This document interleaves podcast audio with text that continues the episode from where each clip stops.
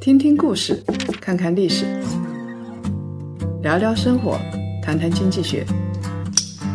欢迎大家收听《谈谈》，大家好，我是叶檀。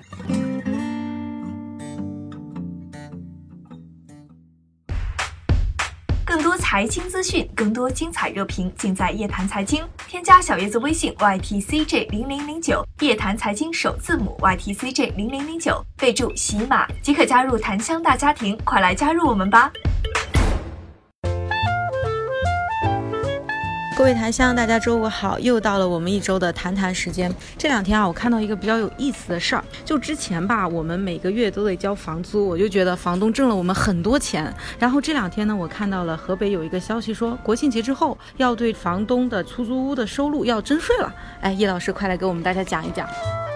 你是不是心里特高兴？其实对房东征税的话，一直以来就是真的。我们的所得税上从来都是有租赁收入这一项的。也就是说，按照法律来说的话，尤其是咱们最高级的全国人大颁布的法律，从来没有房屋租赁不征税过。现在交的啊，确实是少数。为什么交的是少数呢？因为啊，以前我们房地产啊，尤其是租赁这一块，第一个就是买房啊，其实不是为了出租的，租赁的钱太少了。我比如说我们在上海买套房，虹桥边上两千万，我租出去的房租呢是三万块钱。你怎么算也算不回这笔账。他如果是要靠租赁来回本的话，有可能一百多年才能回本，那也没有人干这么傻的事情。那他们为什么要买房子呢？主要就是等着房价上涨，然后赚取差价，这个才是最重要的。所以当时租赁啊，不是房地产的主要的收入来源。虽然从房地产金融方面来说，租金回报率应该是非常重要的，但是租金回报率，说实话，大家不怎么看重，就是因为大家是搏差价的。我举个例子啊，这就像股市一样，你说公司的分红重不重要？基本面方面的原因嘛，对不对？就是因为有不分红，然后烂尾的这些上市公司现在也出来了，说分不出六千万怎么办？然后这家公司就爆雷了。但是呢，你想想看。在 A 股市场里边，有多少人真正看重分红的？持有一年，你等着它分红，好像可能性不太大。大部分就是我现在有概念了，我赶紧炒一波，炒一波之后博一个差价，我就出来了。房地产市场一模一样的。所以当时房地产租赁租金不是一个太重要的收入，所以大家也有一搭没一搭的。既然这个租金的收入不太高，我征收起来成本又很高，那地方政府兴趣也不大。另外一个呢，我们也看到了，像现在啊，你如果是租金啊，要一个个去收租的话啊，这个成本是很高的。大家还记得这个重庆跟上海的房子征收房产税吗？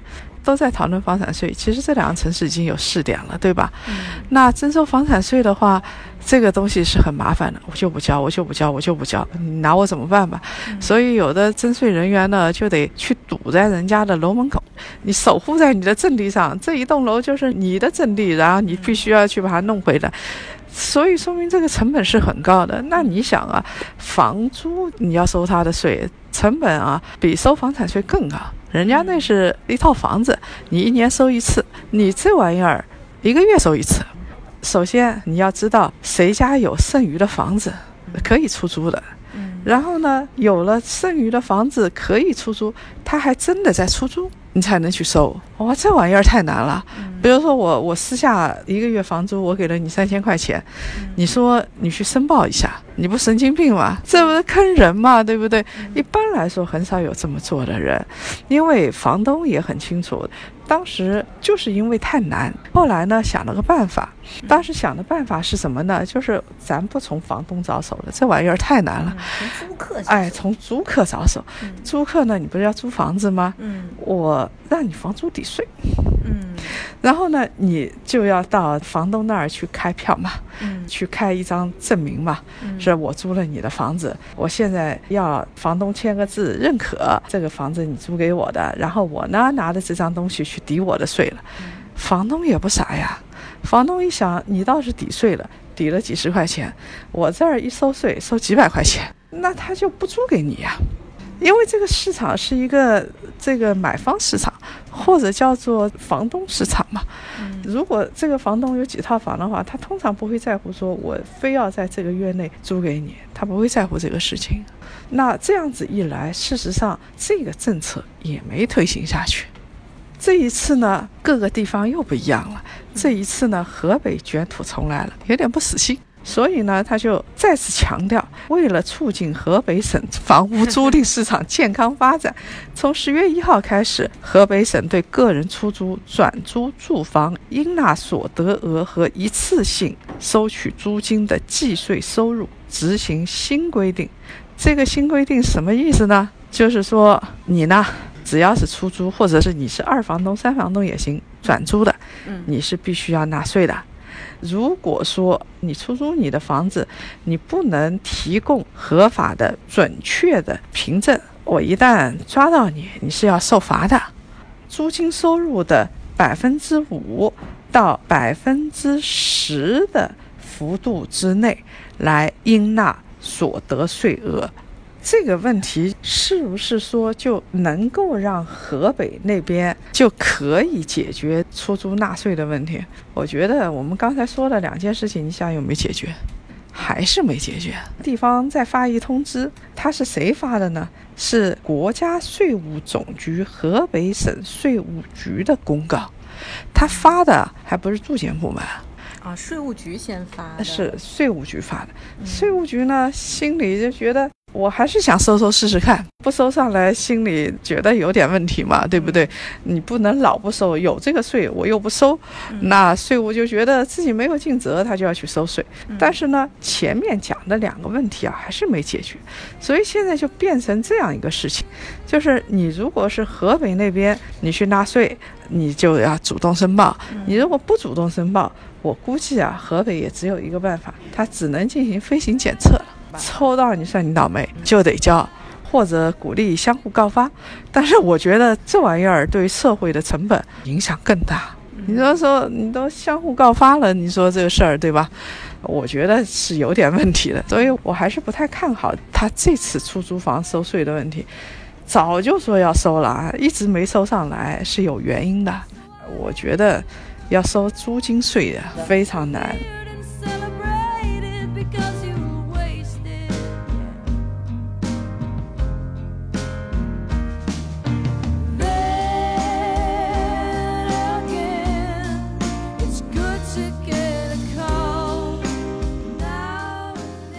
那么各个地方呢，它为了鼓励征税啊，地方政府啊，采用的方法是不一样。因为我们知道，地方政府还是有一定的裁量权的。那有的地方政府呢，比如说地方的人大，像上海，然后或者这个人大，它是有地方法规的制定权的。他说：“你来缴吧，我给你一定的优惠。”优惠幅度蛮大，我们刚才看到说河北是百分之五到百分之十嘛，也就是他给你一个额定的额度，最低的是百分之五嘛，高的是百分之十，对吧？那么其他地方那就要低得多了。河北还是蛮凶狠的啊，是河北的出租屋多吗？呃，对，河北出租屋真不多，它二手房的交易是不多的，说明他们收税还是比较狠。我们来看啊，因为它有减税和降费的这么一个大的名义的，所以我们来看各个地方哦，尤其是一线城市，它的租赁啊，这个综合税率是比较低的。北京是。减半征收，就百分之五到百分之十，你想象一下，那北京有可能是二点五到五，那减了很多了。那四个一线城市现在都没有河北高，为啥河北这么高呢？哎，为啥呢？我也想知道。四个一线城市大概现在都是在百分之二点五到百分之六之间，通常来说百分之六也不太到。百分之二点五到百分之五，这是比较正常的一个数据。我相信将来如果真的征房产税，大概也在这个区间，什么百分之一、百分之二这样的一个区间。河北呢是这样子啊，我们来回答刚才的千古疑问啊，就为什么这么高呢？他说你不能提供成本费用凭证的，就按照租金收入的百分之五到百分之十。其实这是一个连环套，你既然不能提供费用凭证，你就得侧面去调查到他这个费用到底是多少。那你调查成本到底有多高？你到底是问谁调查来的？房东肯定是不愿意说，那你只能问房客去调查，对不对？嗯，那房客说多少，对，就随心情了。这样一来的话，这个二手房中介心里也有个疙瘩，他就觉得我这样子做了，人家是不是还愿意把房源放到我这儿来？嗯，他担心他的客户会有流。哎，所以你看，这个市场的事情总是一环套一环，就不是我们线性思维这么简单的。这市场经济没有这样的事儿啊。那我们刚才说了，这个北京啊，综合减半，你看它其实还是比较细的。像北京，如果是你出租你的住宅，嗯，你如果月租金在十万块钱以下的，是按照综合税率百分之二点五来收。嗯，还是比较便宜的，不高啊。如果是你月租金在十万块钱以上的，那你就属于高收入阶层了。十万块钱绝对是豪宅了。嗯，啊，这估计可以住在中南海边上了，对吧？那么它的综合税率呢，就百分之四。嗯，也还好，也还好，因为你前面有个参照基数，就河北那个参照基数。北京这个政策是一月一号开始实行的，它已经降过了，因为他为了鼓励人来纳税嘛。像今年一月一号以前，北京啊是统一税率的，我不管你是多少，我也不管你这个租金是多少，一刀切百分之五。哦，哎，你交过来。现在呢，他已经稍微那个一点了啊。人性化。对，而且租金也减半了。有人算了一下，北京一套房子，如果是月租金是五千块钱，今年一月一号以前呢，你纳税。房东要交的税是二百五，然后呢，现在呢，你要交的是一百二十五块钱啊，所以这个是北京那边，他是鼓励你去纳税的。那么我们刚才说的是住宅，商办就比较高了，它主要是针对公司的，那你收的房租相对来说也比较高，对不对？公司一租的话，你起码在一百平以上吧，对不对？它的综合税率也比较高。如果你月租金在十万块钱以下的，我们刚才还记得住宅就百分之二点五就够了。嗯，如果是商办的话呢，就百分之七。嗯，差不多三倍多点。哎，一下子就提升了啊！如果是在十万块钱以上的话呢，那就更高了，百分之十二。嗯，所以企业容易嘛啊。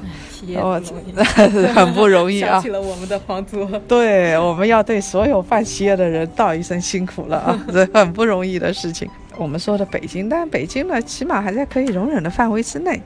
其实北京的房价比上海要高。八月份北京每平方米住宅的均价是六万多，嗯，上海呢是五万多，嗯，要相差一万块钱。但是北京啊，房东要交的税反而少。哎，上海要交的税高啊！上海它也是按照十万来的。诸位房东，你们注意了啊！十万块钱是一道坎啊！注意了，定价的时候要注意啊！上海这边十万以下是百分之三点五，十万以上呢是百分之五，嗯，比北京高了一个点。嗯，上海的意思是这个政策其实一直存在的，也没有高到哪儿去。这三点五还减了，为什么我们看到河北那边说的是百分之五到百分之十？嗯，它是有道理的，因为百分之五啊，基本上是全国比较统一的这么一个税收额度，有的地方呢就把免征的部分免掉了。所以你就看到特别低，像上海这个三点五，它原来也是五，里边有百分之一点五的增值税，百分之三的房产税和百分之零点五的个人所得税，所以它现在就相当于它把这个可以减免的增值税这部分的起征点给变掉了，就是原来是百分之五，起征点是三万，现在呢起征点是十万。然后我还下调了，变成百分之三点五了，我把该免的部分免掉了。嗯啊，所以就造成了这样一个税收的情况。所以你在上海、在北京买房子，不光是可以享受到溢价啊，现在你要出租房子，它真的有一天统一征起这个房租的税来，京沪这两个地方租金税还是比较低的。还能再有一步，哎，不像这个越是偏的地方税越高啊，嗯。另外还有一点，叶老师，就是因为我们刚才一直在讲说这个租房的这个税的问题，那会不会因为租房税的问题，导致市场上供应的这种房东他租房的那个激情就下去了，然后会不会带动这个房租会有一波的上涨？有两种可能，第一种可能呢，就是你说的，大家就觉得你如果是查得很严，房东就觉得我这也没意思啊，我也不等着这几千块钱用，然后呢，他就耗着。这跟现在香港的房地产市场是一样，现在香港不是房地产市场暴跌嘛？嗯，豪宅这一块出手的反而不多，为什么呢？买豪宅人都有钱，嗯，他看你市场跌了，我就耗着。看谁耗得过谁吧，反正这些人也不缺这点现金流。嗯，这是一种，还有一种呢，大多数人，你说大家都平头老百姓，嗯，北京、上海的居民也是居民嘛，他还是在乎这五千块钱、八千块钱的。嗯，那他怎么办呢？只好私下来往，到街头去发发小传单。哦，你要租房子吗？来，咱们来谈一谈，你租多长时间？这个钱怎么给我之类的？这个私下的。收售的情况会增加，而不是说房子出租的会减少，就是你到时候控制起来呀，就更加难。所以我觉得政策的东西怎么说呢？不是说不执行，而是说你要到了一定阶段，你比如说你的这个数据都有了，或者说大家都相对公平的时候，你再来执行，支持的人也多了。然后你数据也全国统一了，你都进入互联网了，你征收起来成本也很低。你如果说现在各个地方，你说宁夏再去争一争，或者是什么对潍坊再去争一争。有没有算过这个成本问题到底有多高？所以我相信河北这件事情呢，不能说他们做的不对，因为从法律法规上来说，一直应该争嘛，怎么能说人家去征税是错的呢？对不对？但是呢，说实话，有一个成本的考量问题。征收的成本问题，哎，你就要看一看人家到底征的怎么样。至于其他的两座城市比较有活力，我们一年一谈，九月二十号要在广州举办啊，在广州还有在深圳，他们的税大概都在百分之四左右，嗯，就是也没有太大的变化，一直都是比较稳定的。所以从全国来看的话，全国出租房屋现在乐观一点的数据是。百分之十不到，那悲观一点的数据只有百分之一的人在纳税。嗯，那你想想看，这个东西已经有名无实了嘛？但是他这个税还是放着，到时候真的查起来，我相信很多人会一查一个准。那其实呢，今天我们也是从房东的税收的这个问题，也聊了一下我们现在房产市场上的一些变化，然后也聊了一些政策的推出以及政策推出之后的一些连锁的这个反应。其实这一期谈谈，大家可以反复听一听，我觉得还是非常有料的。那本期的谈谈到这里就结束了，我们下一期再见。好嘞，各位谈笑，我们下期见啊。